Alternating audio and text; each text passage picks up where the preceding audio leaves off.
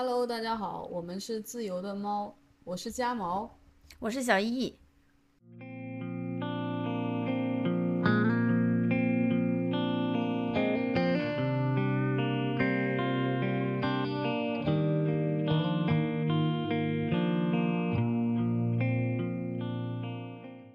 就前段时间我去相亲了嘛，然后就有一个，嗯，哎，反正就一些很神奇的一些事情，然后，嗯呃，所以今天就想聊一聊。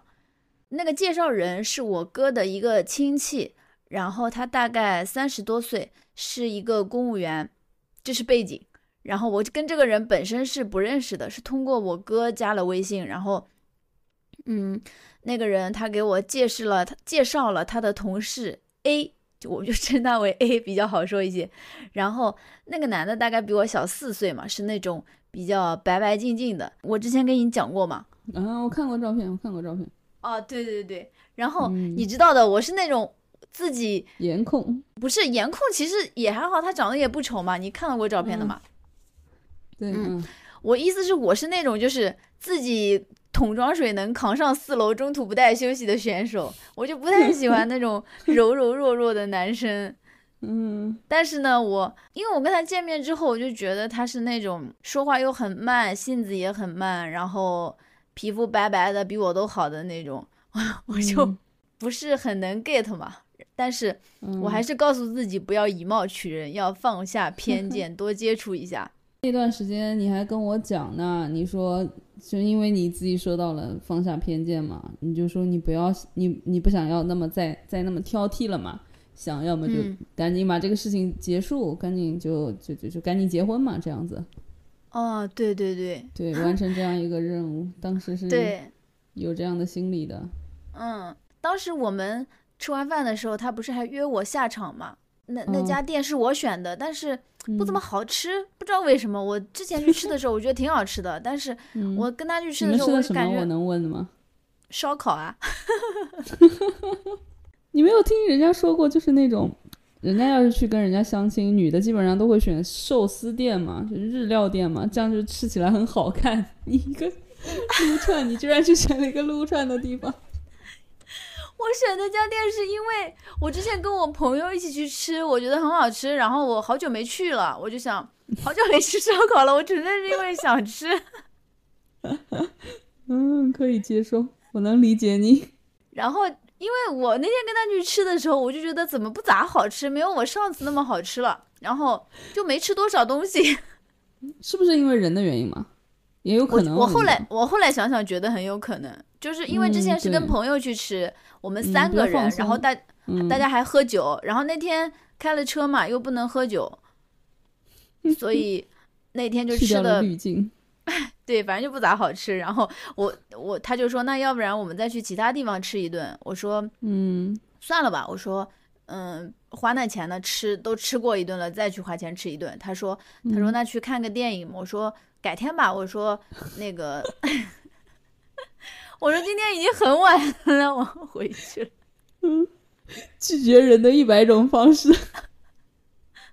没有，我其实内心真的是这么想的。我真的是觉得我要放下偏见，我要跟人家相处一下，你知道吗？然后我知道你真的做了很多努力了。嗯，然后包括我妈，包括你看，像你，还有我，嗯。另外一个好朋友，就是那个人，他持续关注我找对象这个事情嘛，那个好朋友，然后包括，嗯，就周围的人，他都觉得，就觉得这个小伙子不错，然后工作也不不错，长得也不错，你就不要再挑啦，就是，嗯，别人都比你小那么多，还愿意跟你发展，就是总之是什么？哎，这句话，对呀，这句话让我很不高兴哎。就是，总之，我如果再不好好跟人谈，我就是太作了，你知道吗？就是，我都已经三十多岁了，我我这样的好机，对我这样的好机会摆在我的 面前，我还不抓紧，错过了就再也没有了。对 对对，就这种感觉。你还约人吃烧烤，然后就一度搞得我特别焦虑。嗯，然后当时不是处在一个非常不好的状态下嘛。就是因为我以前在成都的时候我没感觉，但是回了苏州以后我没什么朋友了，然后嗯。再加上父母还有周围的亲戚朋友一直在给压力嘛，就嗯。年龄年我的年龄也到了，就是大众认为的女性最后的保鲜期，就已经是在赶末班车了。嗯。然后那段时间我就真的很抑郁，我都迷失自己了。我觉得，嗯，我就觉得我应该找个对象，我就觉得嗯，啊我就觉得我以前，我就觉得我以前不以为意，是因为我还年轻，所以觉得不着急。嗯我就觉得我现在真的是箭在弦上，不得不发，不得就不发，就必须迫切的要找一个了，就这种感觉，你知道吗？我就是啊错误的把他们的想法当成了是我自己内心的想法。嗯我记得我当时就很纠结嘛，因为我确实对这个男生就不来电嘛，然后周围的所有人又都在都在劝我，都在逼迫我，然后我记得我当时还哭着跟我另外一个好朋友说，说我不想跟他生孩子。我现在回想起来，我真的要被自己笑死。就是别人也不能理解我，他就觉得你刚跟他开始接触，你为什么就已经为了这个事情在崩溃，为了这个事情在哭？但其实是因为嗯我内心已经设定好了，我就是嗯在拼命的告诉自己，我要，我要就是试图去接受眼前这个男的，所以嗯我就会一直想到很后面的事情，我想到跟他结婚，想到生孩子，我觉得好恐怖。对，因为 因为相亲这件事情的目的就是为了结婚嘛，所以肯定会嗯设想这个方面，对对对设想的。就如果你要是先不想到生孩子这一点，就是能下得去嘴吗？你 能下得去口吗？下不去，嗯，下不去。是吧？这个就、嗯我觉得这个真的很很好，很就是很方便的判断对这个人来不来电的一个一个方法，就是他有没有性吸引力，是吧？就是你想不想跟他接吻啊？确实是的，你对他你就是不愿意，嗯，更别提生孩子了。对，然后我当时真的特别崩溃，我感觉我随时随地都能哭，我那段时间。嗯然后后来不幸中的万幸是他最后没有联系我了。当说实话，当时我是哦、你也真的是是松了口气。嗯，我觉得万一万一他坚持下去的话，我不知道我后面还会出现什么疯批行为，我真的不知道，无法想象。你可能跟他结婚了，我靠，我真的真的很有可能，但是这样子我嗯不会幸福的，我觉得。是的，是的，是的。嗯，然后事情还没结束，啊，这个事情还没结束啊？不是我跟他相亲这件事情结束了，我再说回到那个介绍人，哦哦哦哦，嗯，然后然后我跟、那个我跟这个我跟这个介绍人平时从来没有聊过天嘛，然后他嗯也没有询问过我什么相亲的情况之类的。然后在嗯我跟那个 A 男断断开联嗯系一段时间后，然后有一天晚上他突然给我发微信说市局嗯某某某单位我拉个小群。我当时看到这条嗯信息我就一头雾水，我说你是不是发错了？他说没错，就是你。然后 嗯我说什么事啊？他说你跟那个 A 男怎么样了？我说他没嗯联系我了。然后他说没事，他说我拉个小群，我给你介绍个新的。他说嗯 A 的选择性太大了，没办法。嗯，然后他说他让我加油，然后说女女的年纪太大就是不占优势，哇，我靠我的天呐，句句都是经典，你不觉得吗？哎呦我的天，我我已经然后我听到这几句话已经受不了了。然后呢？然后因为我跟他不熟嘛，然后嗯我当时我就只说了一句，我说我的价值不需要男人来肯定。然后他就站在长辈的角度开始教育我，嗯他说多大？你哥哥的亲戚是吧？他大不了我几岁，只是因为他结婚了嘛，我没结婚嘛，嗯所以他就站在过来人的角度教育我说：“哎呀，你这个心态呢，跟我当时是一样的。”巴拉巴拉在那说了一堆，然后问我人在哪里，说在哪哪哪碰个头。当时已经晚上八点多了，我肯定不愿意去啊。嗯然后他就嗯拉了个群，就是那个又给我介绍一个，就是 B 男，然后他开始嗯在群里自我介绍，也是他们单位的一个公务员，应该是个小领导吧。然后嗯是离婚带娃。其实嗯我本身对于离婚带不带娃这个事情，离不离婚这个事情，我都是不介意的。嗯我觉得我不会把这个当成是我是否选择这个人的条件。在我看嗯来，这些都是外在的、不重要的东西，因为重要的是那个人本身嘛。但是在嗯在现在的社会规则下面，就默认这种是不占优势的嘛。所以嗯你看这个介绍人，他从一开始就就开始贬低我，说什么那个 A 男年轻、选择性多，然后说我年龄嗯。大了不占优势，怎么样？嗯，我觉得他就是在在为就是给我介绍 B 男这个事情做铺垫，因为他嗯。觉得 B 男是离婚带娃的，他已经在这些方面不占优势了。匹。配。对，所以他就觉得他不占优势，然后我也不占优势，所以我们俩是合适的。嗯对对对对对对对，是的，他就把人先嗯分等嘛，等级嘛，对对。然后然后同一个等级嗯。的介绍介绍。对对对，然后更加离谱的事情是，他跟这个 B 男是才认识。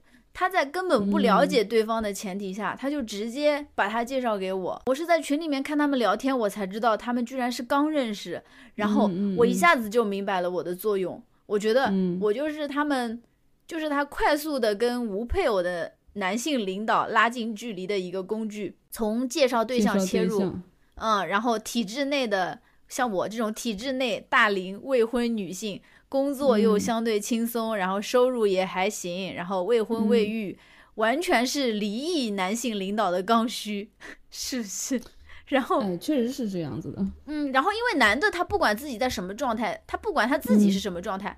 他嗯就是想找没有结过婚的小姑娘呢，别人小姑娘呢，别人也不愿意，所以他他们就觉得我这种年龄偏大，然后又不算太大，然后又还没有结过婚的，那不就刚刚好？马屁拍的特别准，一下子就成了领导的贴心人。哎，一下子就变成了，就是一开始两个人都是完全不认识的，然后通过这个举动，立刻就把他变成了变到了心腹圈子里面去了，都有可能。对对，是的，那如的话，对对对，如果成功了的话，那真的是心腹嗯了。所以我就明白了我在他通讯录里面存在的意义。我就是一个特别好的一个棋子，就是他跟别人打交道的、沟通的，尤其是在他们这种圈子里。而且特别搞笑的一点就是，如果你是大龄未婚的女性嘛，你经常会被别人编派谣言。我有一个朋友更搞笑，她是八一年的，她不是一直到现在都没有结婚嘛，然后她的男朋友已经换了很多很多个了，就是传说中的男朋友已经换了很多很多个了，而且有的都已经被传到说他们俩要开始办酒了。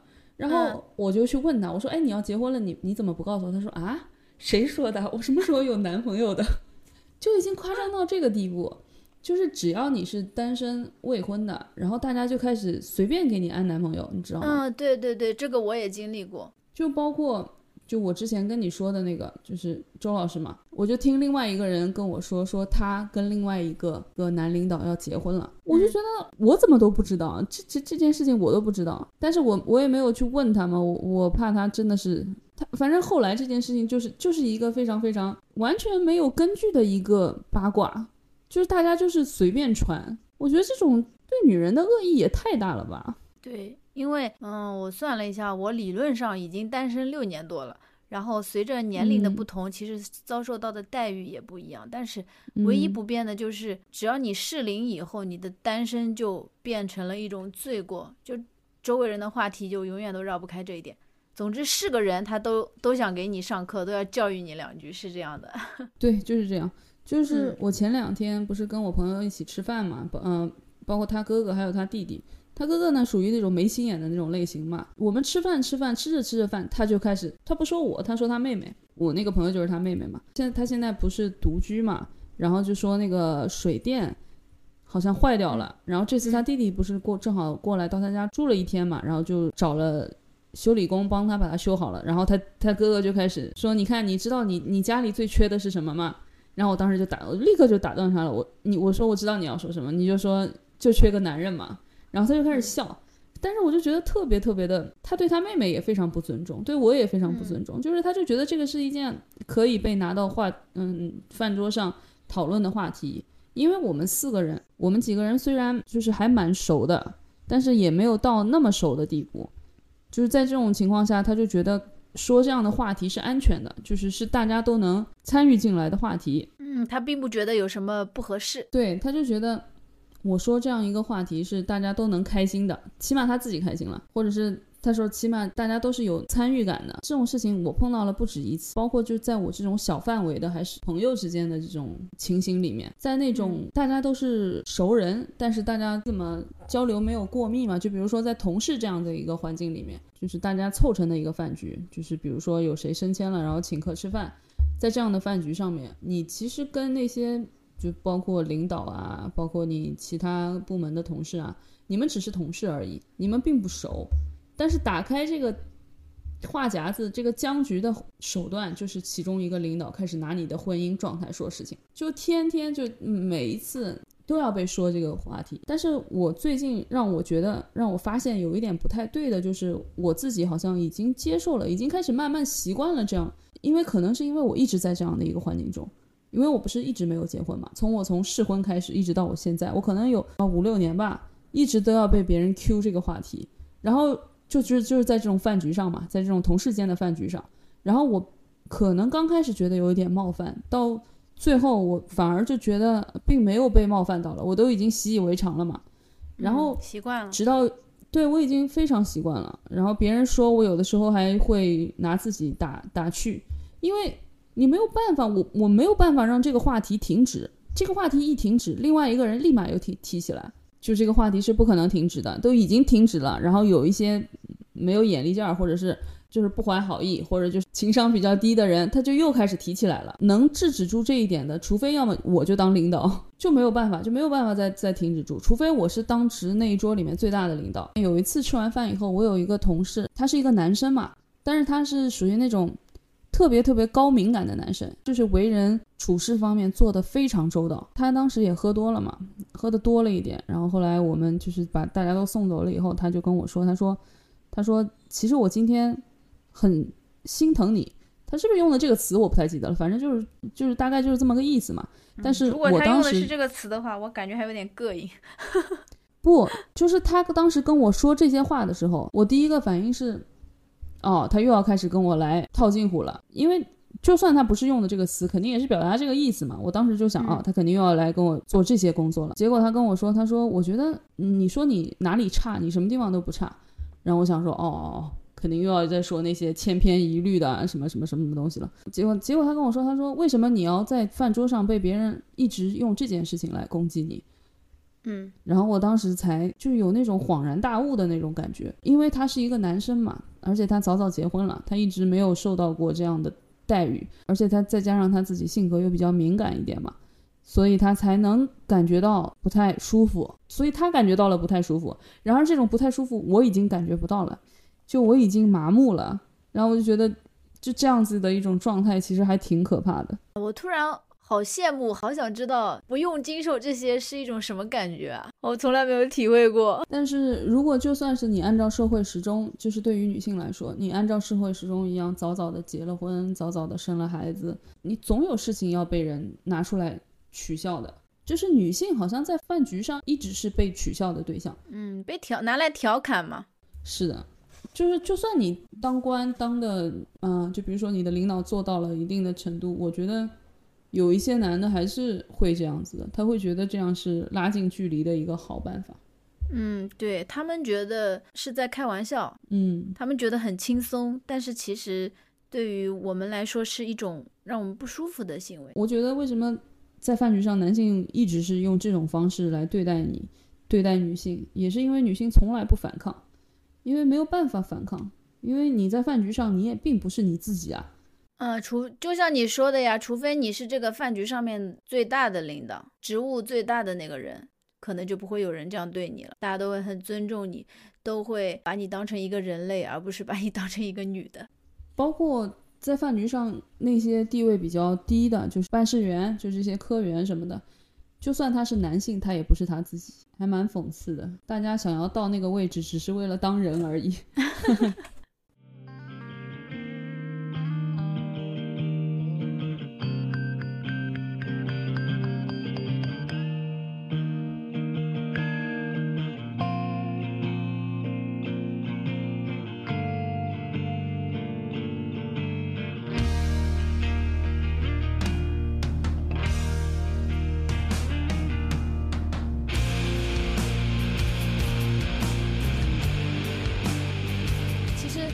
我们除了受到男性的敌意，我们也会来自其他女性的一些敌意，就是因为一直单身嘛。除了就是有一些猥琐男会把你当成意淫的对象，你会吗？你会经历过这些吗？就像我昨天才遇到，我昨天遇到晚上快十一点了，嗯，我一个男同事突然给我谈视频，那个人我平时从来没跟他联系过，我们只是互相有微信而已，我跟他从来都没有过什么交集，嗯，平时工作上面的接触也很少，然后就被我拒绝了。后来我听。其他同事说他好像是喝多了吧？喝多了就给你谈视频吗？对啊，我觉得就是已经是晚上是快十一点了，这个时候你要有什么事情，你也应该打电话，而不是谈视频吧，对吧？我不喜欢跟任何一个人谈视频，除非你跟我约好了。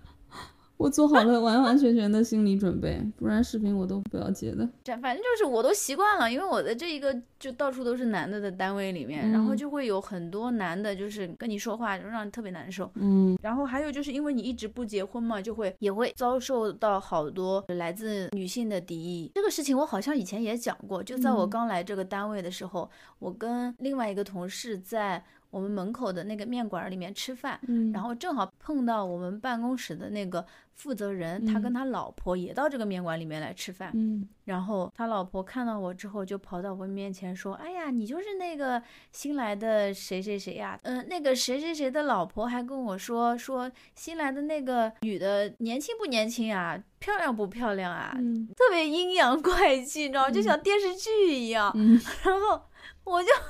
嗯，我就觉得很神奇，嗯，因为我以前在成都的单位，我们是男生女生都有嘛，就很平均，所以说大家同事之间关系好，然后跟可能跟他们的家属就家里人关系也会走得很近，就不会有这种带着敌意的这种情况。但是可能因为这个单位全是男的，很少会有女的，所以一旦有女女的出现，所以他们就警铃大作，然后。他们可能自己也不知道该怎么来面对，所以他们跟我讲话，就让我觉得好像在演电视剧，而且还是是孙海英啊那种人演，吕丽萍啊他们那种人演的电视剧。我也不知道，反正就那种阴阳怪气第一名的那种电视剧。然后我也没多理他，后来我才发现，其实他。口中所谓的那个，就是说跟我另外一个同事的老婆讲怎么怎么怎么样，就表现的好像是我另外一个同事的老婆很在意一样。其实我另外一个同事的老婆根本就不是这样的人，反而就是他。对，嗯，其实就是他自己。就是那个我有一个我一个朋友怎么？对对对对对，是的。笑死我！那个女生就无辜躺枪。反而我现在跟那个女生的关系是最好的，就是在这些就是家属里面，因为那个女生她不是就不会觉得我是对她老公有非分之想这种。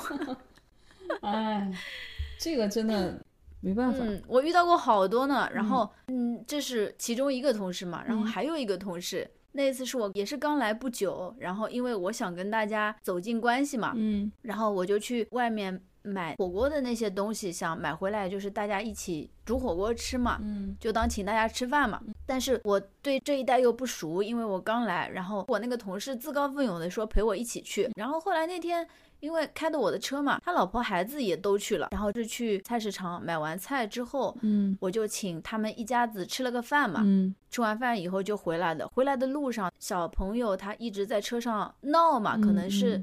快要睡觉了，一直在车上闹，然后那个女的就有点不高兴。到了单位之后，她就因为是那个男的开的车嘛，嗯，不是我们要去把车子停到车位上嘛，那个女生就说让他先下来，她要先抱着她小孩回家，嗯，呃，因为那个女生当时肚子里还有个二胎嘛，嗯，然后我就跟她说，我说你你好不好抱呀？然后她就回答我说有什么好抱不好抱的，特别凶，然后就。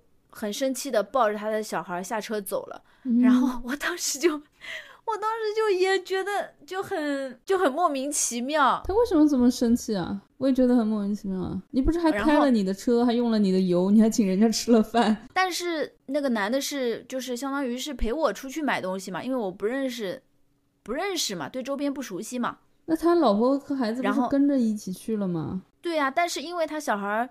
这个点要睡觉了呀，他可能觉得如果在家里面没出去的话，他小孩这个点是他小孩睡觉的点，然后在我车上，他小孩就又闹脾气啊，怎么样的，就是他可能把这一切就是就归咎到了我头上，就觉得要不是他说要陪你出去，就没这些事儿了。啊，对对对，应该是这个意思。那他就不出去不就行了吗？那他让他老公自己出去，自己跟你出去就行了吗？他。他不出去，他我觉得他可能不放心吧，更不放心了，是吧？嗯，对，反正最后他冲我发脾气这件事情让我觉得非常不能理解。然后后来她老公也挺不好意思的，然后就是我同事嘛，然后我们在回去的停完车回去的路上，他就说不好意思啊，对对对，反正就是跟我就是道歉嘛，意思是不好意思，就是因为我跟他们都还。不熟，我刚到这个单位没多久，嗯就是不是说好朋友之间发个脾气就发个脾气，对吧？很正常。就是大家都还不是特别熟，嗯，然后就就冲我发脾气，就感觉挺莫名其妙的。而且前，嗯而且我我也没有惹他们，就是我没有惹你们任何人，就这种。嗯那个最后我就说，可能是她那个怀孕了，激素不稳定吧。嗯，笑死了。就 就互相给了个台阶下。嗯然后这是第二件事情，然后第三件事情，嗯，我们单位有一个医生，嗯我妈不是身身体一直不太好嘛，嗯然后我们单位那个医生蛮厉害的，嗯是个中医，然后嗯我就带我妈去找他，就是调理过一阵子身体嘛。然后因为是自己单位嘛，看病又不要钱，嗯那人家免费出人力给你看病，我妈就觉得欠别人人情嘛，然后他隔三差五的就会让我给他们家带东西，嗯。然后我每次带东西其实都不是带给他本人，嗯。我都是直接送到他们家里去的。我也不是每次都是直接送，有的时候我会提前问他嘛，嗯。然后他都很委婉，他就嗯。说，他说你要不然给我送到上班的地方，就是嗯。让我给他送到他上班地方。嗯。我说，嗯，我说那我是给你家里家里带的呀。我说嗯我送到是你上班的地方，我车子也不太好开进去。我说我直接在开车到你家门口拿你家里不是更方便吗？嗯我也没感觉到其中有什么问题。嗯后来有一次，我又要给他送东西，他还是让我就给他送到单位嘛，但是嗯我不愿意送到单位里面，因为送到单位里面我很麻烦，我嗯开车我又开不到，开不到进去，我只能靠走进去，然后我嗯又懒得提，东西又重，嗯，他后来就没有办法，他就跟我说，他说其实是他老婆就是。嗯，觉得我总给他送东西，他老婆不高兴了，就觉得哦为什么我总要给他送东西？然嗯就说后我就特别不能理解，因为我东西都是送给送给他家里的呀，嗯不是说送到送到他这个人手上的，而且就是一些吃的，可能一些水果啊。然后嗯本来我还经常去我这个同事那里玩。因为那边正好是一个活动的场所嘛，就嗯里面会有健身房啊，什么羽毛球、乒乓球、台球什么这些，就正好是一个活动的场所嘛。嗯本来我还经常去那儿，他给别人看病的那个屋子里边嗯还有就是喝茶呀什么的，就平时他招待大家喝喝茶什么的，就是一个很放松、很休闲的一个地方嘛。嗯我平时还经常会去玩一玩，然后自从那件事情以后，我基本上就慢慢的就就不去了，没事情我就不去了，嗯然后我也不给他拿东西了。这个这个我我应该是很早以前就学到了这一点。是吧？但是我本来觉得啊，我觉得我已经挺知道这些社会规则了。就像我以前给我好朋，我有一个男生好朋友嘛，嗯我给他送东西，我都不是送给他，我是送给他的对象。嗯就是我当时在成都工作嘛，然嗯后我回家之后，我就回成都的时候就给他们带东西，我都是给他对象带，就带一些那些护手霜啊什么，就是女孩子用的东西嘛。嗯嗯我觉得我已经就是很注意了，但是就还是不够。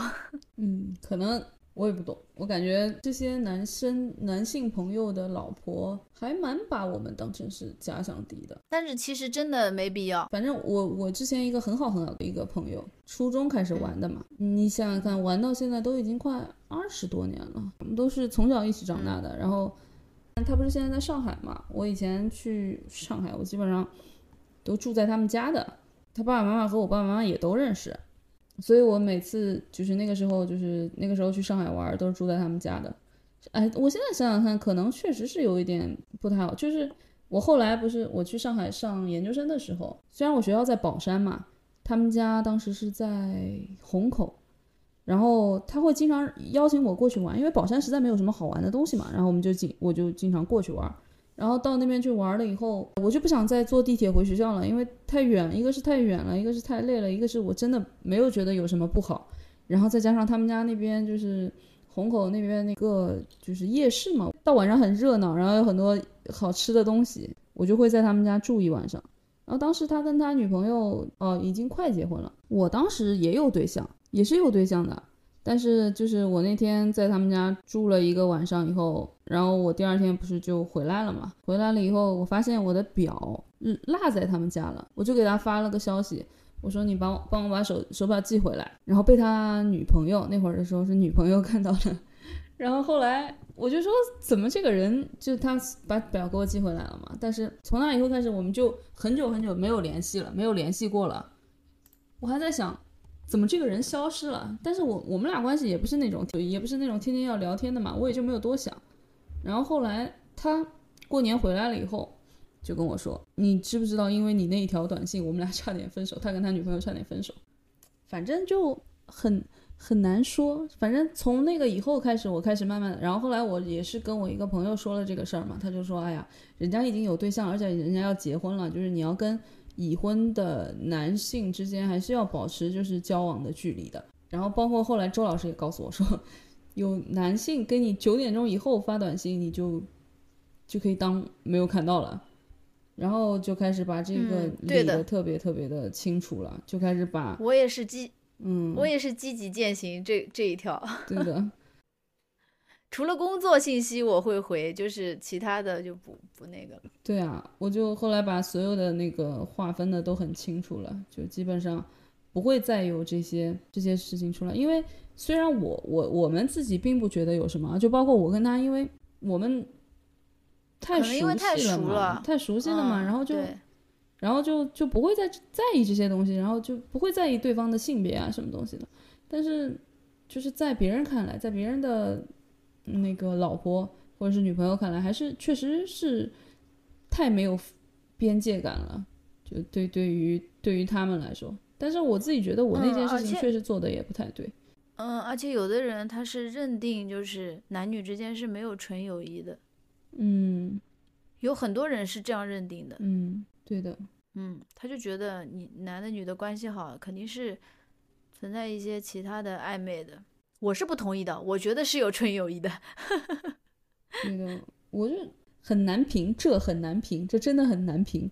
我不知道应该应该怎么说，就包括就是因为就在这件事情以后，我跟我朋友之间的关系也没有像以前那么好了。当然，这很正常，因为他毕竟已经结婚了嘛。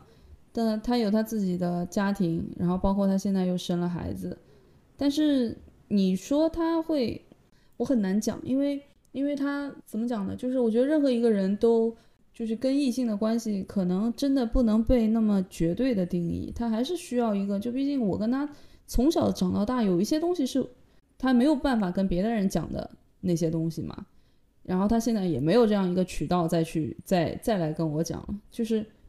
我也不会让他跟我讲了。然后，其次是他自己后来也开始，我我我也跟他谈过一次，我就觉得这种东西我们就是还是分得清楚一点比较好。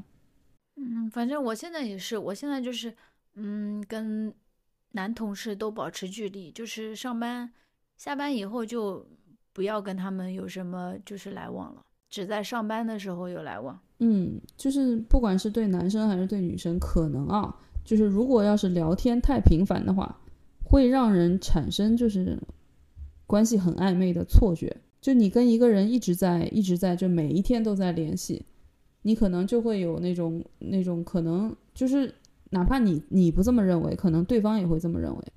如果就是真的碰到了一个两个人每天都聊天，但是大家都知道是好朋友，那是很难得的一件事情，很难评，这很难评。但我实在是觉得。就是我经历过那件事情以后，就是经历过我那个朋友的那件事情以后，我我才开始意识到，我是从那我确实是从那件事情之后才开始意识到，跟男生之间就关系可能需要保持一点距离的。可能因为我们小的时候还是大家都还都还小嘛，然后等到他们就是身份变了，变成已婚之后，那可能就是。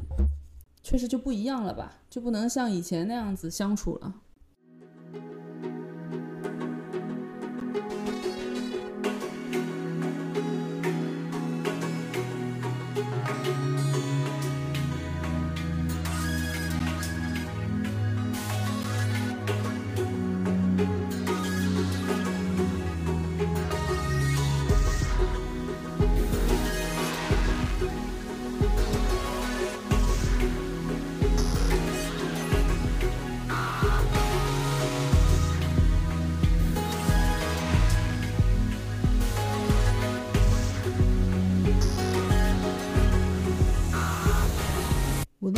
红书上面看到一个帖子，也是说就是关于在体制内到底能不能单能不能单身的这样一个问题。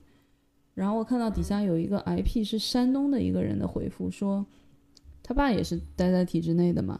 他说不管，就是不从其他的方式、其他的方面说，就单从体制内这个发展这个方面来说，说如果你要是单身的话，你的获得提拔的可能性可能就非常的小，因为领导会觉得你这个人有毛病。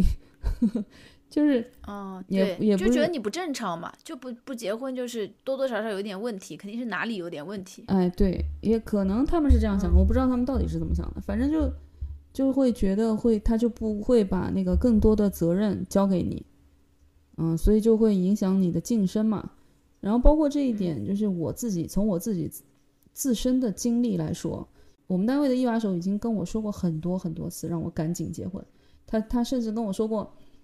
你今年不结婚，明天就明年就别来上班了，就这样，就的开开开玩笑的那种开玩笑的说，他也劝过我很多次，他也说说什么你你你你以为就是大家就是说他的意思就是说没有人能得到呃自己想象中理想的婚姻的，或者是也不是理想的婚姻吧，理想的关系就没有人是十全十美的什么的。哎呦，是的，就是他们总是站在过来人的角度给我们上课，我真的都听烦了。对他，就他们要说些什么，我我都知道，就是真的是听的够够的了，就这种感觉。他们会跟你说这个，但是他们，但是他们就是目的还是为了要劝你结婚嘛。那我可能因为我们现在这个领导，他他他他他比较想法还是比较传统一点的，就包括我之前就是晋升当中，他确实是用这个理由拒绝了我，但是，嗯，但是。究竟到底是不是这个原因？这还有待观察。但是，对，就不管怎么样，这个就你单身，这永远都是一个好用的理由。就哪怕他不是这样想的，他永远能用这这个话来一票否决你。嗯，对，哪怕哪怕真正的原因不是这个，可能是谁的关系更大。对对对，哪怕对啊，就是他永远能用这个说，而且你也没有办法反驳。嗯，对我我其实试图反驳过，我跟他说，我跟他，我后来也跟他说过，我说这个其实，因为我其实也不能说的特别特别的明显，或者是怎么样，因为毕竟在这种这种环境里面嘛，你也不能表现的特别的特立独行嘛。我就说，其实我我是能承受、能承担责任的，我是能承担，就是哪怕现在是单身，我并没有孩子，并没有并没有丈夫，可能身上的压力没有那么大，但是。并不代表说我不能承受相当的压力嘛，但是反正我我跟他说完，我看他的表情是不幸福的嘛，也不是不幸福，他可能就是也根本就没有想想听你辩驳，嗯，听根本就没有想听你想说什么话。对对对，是的，是的，我我那一次。我我们办公室也是遇到一个事情，就是他们打电话过来，因为我们单位的车子太多了，然后车位不够，嗯，然后他们就在想各种办法，嗯，什么什么停车收费啊，什么。呃，统计一下什么每个人名下只能有多少辆车，怎么怎么样，就各种各样的那种那种情况嘛。然后本来这件事情不是归我负责，但是是我接了电话，嗯，然后他让我们统计一下必须停在单位的车子，然后我就跟他说，我说必须停在单位，你这个概念很模糊啊。那我既然已经停在单位了，那说明我就是必须停在单位啊，对不对？我那我要统计的时候，我傻吗？我不把自己我不把自己统计进去。我还这么诚恳吗？哦，我不是必须停在单位，我去周边随便找一个收费的地方停好了，怎么可能？是不是？我说你们这个统计不是在做无用功吗？然后所有人都会写的，还还会写的多一点。对呀，对呀，还会把我可能要停在这儿的车写进去，是不是？是啊。然后我就说，那你们统计这个一点意义都没有啊，那不是在做无用功嘛？我说你们为什么不不想想，就是增加一点车位呢？嗯。然后我就给他提意见嘛，我说哪里哪里有一块地方，我觉得那个地方很适合做，嗯，做车位怎么样？然后他根本不要听我讲话，你知道吧？就是你说的那种，他根本不想听，就是，就好像这个话，一个女在他眼前飘过了一句弹幕，然后他。就他就觉得你一个女的在那嘚嘚嘚嘚什么呀？我根本不想跟你讲，你就找一个男的过来跟我说这个事情，就这种感觉，你知道吗？有可能是性别的原因，也有可能是级别的原因。你跟他跨级别了吗？当然不跨。我在我们办公室 嗯一点都不算是级别低的。你想，我都已经在单位干了这么多年了。嗯，他就只是因为你是女的，然后他就不愿意听你讲话。对，他就只是觉得你一个女的什么都不懂，你你你你一边去，这个事情找一个能说话的过来跟我说。嗯，就说你说了也不算，是吧？他就觉得，哎，你一个女的说话算得了什么话？说了也没有用。他不是说觉得我的话说了不算是大家都不算，因为我们都只是打工人，我们都不是领导，嗯谁说了都不算，嗯，我们都只是在提自己的意见。嗯他只是觉得他不想听我一个女的，我提我提不出什么有建设性的意见，嗯对的，对的。他觉得。跟你一个女的没什么好说的，你一嗯个就是女流之辈，你懂什么？你提得出来什么意见？是嗯这样。然后这件事情反正一直搁置到现在都还没扯扯明白，我也不知道他们要怎么弄。那我觉得我们单位还好一点。因为你们单位男女都有啊，嗯，我们现在这个单位是很明确的，女的很少，嗯所以就是这种现象会比社会上面要更加严重。嗯，对所以我特别能理解你说的，你们领导根本就不想听你说话。对啊，他就完全不想听我讲话呀。真的就是我我我就是说了一句话，感觉那句话那句话就像那个 B 站上面的一个弹幕在他眼前晃过，然后他看都不看。就自顾自的说自己的是吧？对啊，然后该干嘛还干嘛，然后就就就就那样了。我觉得其实他们是很矛盾的，他们一方面又觉得你不结婚可能承担不了那么多责任，或者说你能力没那么强，嗯但是他们一方面又觉得你一个家庭。你没有男人不行，那这不是很矛盾吗？就是嗯我如果不结婚，那这个家庭里面所有的事情不是我一个人在承担吗？嗯那我不是应该反而能力更加全面吗？比如说嗯水电，比如说就像我，我扛桶装水从一楼扛到四楼，我就能自己扛，我不需要男人啊。嗯，但是他们又觉得，你看，像你之前说的那个，你那个朋友的哥哥，嗯又觉得他，哎，你们家没有男人不行。嗯那照他这个观点，不应该结了婚以后，他的就是能力反而变弱了吗？因为嗯有男人在帮助他呀，嗯对不对？他们这个东西是互相矛盾的，他们自己的观点。是的，嗯，但是我觉得，我觉得就是从我领导这个方面来说，他可能想的是，如果你要是没有家庭、没有孩子，他给我的就是他想的，他的想法是，就你的动力没有那么大，你不会去为家庭去牺牲更多，就是你身上负担要少一点。所以说你就像就像现在为什么零零后老师可以整顿职场，就因为他们什么都不怕呀，他们又有钱，然后他们每个人都有好几套房子，那说不干就不干了。为什么就是哦那些八零后？为什么那些领导特别喜欢八零后？就是你不管再怎么压榨他们，他们都不会辞职的，因为他们身上背着房贷、背着车贷，他没有办法走，他他去不了任何一个地方。上有老下有小，，就是这种压力，就是他希望你能多，就是说，如果你要有家庭了以后，你为了孩子会做一些你平常你单身的时候不会做的一些选择，就是这种这种负责，这种这种责任，我觉得他们说的是这个，他不是说你的能力，他就是说你 被欺压的更不是不是更好拿捏？我觉得是这种想法。对对对对对，有可能。嗯我觉得你这个说的是有道理的。嗯但是我觉得就是，虽然我们刚才聊了那么多那么多不公正的待遇，嗯就是膈应我们的事情，嗯，但是我觉得就是也造成不了什么大问题。就像改革总是会有先驱者嘛，就嗯先驱总是不被理解的，嗯然后道路上也是充满困难的，就像部队里面拉练一样，就是嗯总得有冲在最前面的那个尖刀班，他们嗯要一路上披荆斩棘，然后有时候会走走到死胡同，然后再折返，就相当于做了一路的无用功。嗯然后有时候还会摔到那种被野草啊、树枝啊遮住的那种深坑里面，嗯然后也许还要受伤。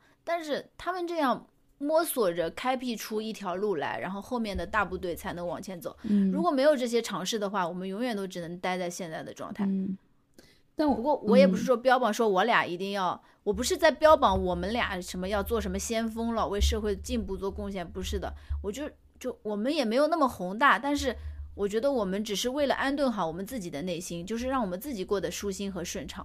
一辈子就那么长，不要委屈自己。就是因为我们为什么做这个选择，当然不是为了别人，我们永远不可能为别人做牺牲的。我们这么自私的人，我们，我们选择但是我只打个，对我，我们真的就只是为了自己开心，自己过得舒服，因为这样子选择，就哪怕有周围这么多苍蝇啊，但是这只是苍蝇而已，就只是这些我们生活当中的苍蝇和蚊子而已，它很烦，而且你摆脱不掉，但是。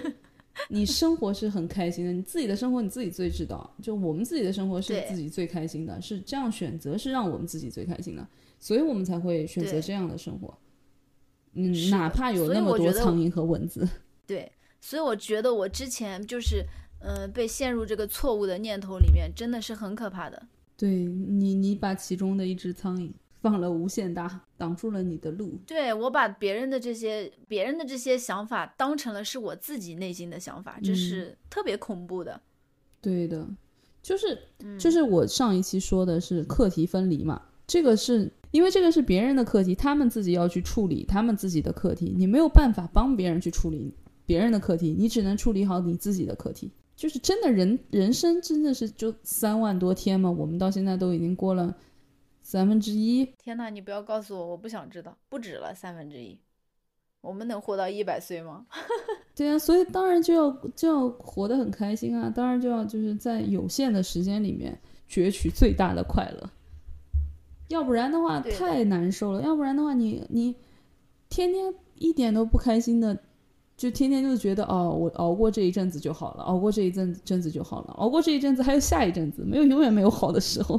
就是要及时行乐，对，而且我觉得就是你得一点一点的去敲破你的那个壁垒，就是嗯，我像我对我自己而言啊，我可能觉得我一下子迈出一大步，一下子好像对我的人生来一个颠覆，就是突然就开始做自己了，突然就开始活出自我，什么也不管了。我觉得这是不可能的，对的。但是我们可以一点一点的去突破，对的，就是一点一点的去扩大自己，对，因为。就是我自己啊，我也并不是说我现在我我就能说我自己现在正走在一条正确无比的道路上。就是你们一定要跟我学习，我根本就没有这个想法。我只是在走一条我自己也不知道往哪儿去，我也不知道对不对的路。但是我现在自己就是我能接受改变，我能接受如果要是这条路我自己觉得不太对了，或者是我不太喜欢了，那我是可以接受我把它就是拨乱反正。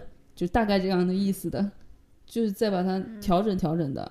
我是很接受改变的一个人，而且我也并不害怕改变的这样这样一个人。所以我觉得，嗯，没有什么正确的道路，只要往前走，就都是正确的道路。是的，我以前其实是一个特别害怕改变的人，我喜欢一切都在计划当中，都在规划当中。但是最近几年，我就慢慢慢慢的就开始。就是突破自己的这个边界了。嗯，对，人要越活越圆，越要越饱满，你要越活越立体一点。就是你得最后得找到你这个，你这个人是是什么样的一个人，然后怎么样去写写写这个人字。哎，我昨天晚上又去骑了两个多小时自行车。我看到了，你说的。对，屁股都差点没了，我靠。所以要骑行裤啊，骑行裤很重要的。对，真的，我 幸好你是女的，我跟你讲，你要是男的更惨。我我可能磨到的是只是屁股而已，他们男的就不一定了。我昨天晚上也很感慨，哇！我昨天晚上六点多钟的时候去桨去玩桨板的，在我们这边一个水库，然后就是我平常就很喜欢那个水库，我有的时候不开心的时候，我都会到水库边上去看一看。然后昨天我就是用桨板下水了。然后昨天还是下雨，下了一点。我去的时候是下了一点点雨，后来开始电闪雷鸣了嘛。电闪雷鸣的时候我就上来了，但是在电闪雷鸣之前下了一点点雨之后，中间这段时间浪是非常大的。然后我我已经我从去年到现在已经一年没有玩桨板了，其实也不是特别熟练，还有一点害怕。然后浪又那么大，我就一直怕我自己回不来了，我怕我下去了我就回不来了。虽然那个风是往岸上吹的，没有有一个桨板协会。这样的，他们先去，然后我跟着他们一起去的。然后我那个桨板先下去了以后，哇！然后后来有一个有一个就是一起去的一个一个姐姐，她就帮我推了一把桨板，说，她就跟我说去吧，去乘风破浪吧。然后我当时就觉得哇塞，好好开心啊！对，就是，但是我当时内心是害怕的，因为我怕我自己回不来，是就是，嗯，因为风浪太大了嘛，我怕我被自己被吹到湖中间，不是那个水库中间去。但是我后来发现，那个水那个浪把你往岸上吹，你根本就不可能回不来的。后来我就胆子就开始大了嘛，就开始往往湖中间滑了。然后当时真的就觉得，就自己就是在那种天地中间特别自由。然后当时就喊出来了嘛，就特别喊喊特别声音特别高的喊了一嗓子，就觉得特别特别舒服。独与天地精神往来。嗯，我终于知道为什么以前古人要那个长啸了，就在那个天地之间，就是想要，就是想要长啸，特别特别开心。我昨天骑车出去绕了一个巨大的圈子。嗯嗯，不过我没有像上一次、上一天、上一天我出去骑是全程都是疯狂的骑，就是。狂踩，然后就就埋着头疯狂的骑骑，嗯，因为我心情不好嘛，我就觉得这样特别释放，嗯，然后就是埋着头狂踩踏板，反正啥也不顾，除了红绿灯我停下来，其他我就是一路都在疯狂的踩，然后我出去踩了一个小时，回回来之后，我觉得我所有的压力、所有的不开心都被我释放了，嗯，而且最近不是老是那个雷雨天嘛，对，然后我在单位的时候天气还蛮好的，然后我骑出去可能。嗯，两三公里那个地方就开始有一点下雨了，是下过雨了，然后还在飘雨，然后夏天的晚上我就觉得特别舒服，然后骑的时候那个水还甩的我身上鞋上都是的，但是我就觉得特别开心，嗯，就是特别自由。对，然后昨天我去骑是慢慢骑的，因为我骑了两个多小时嘛，三个小时不到，嗯，然后我就去骑了一个大圈子，我是。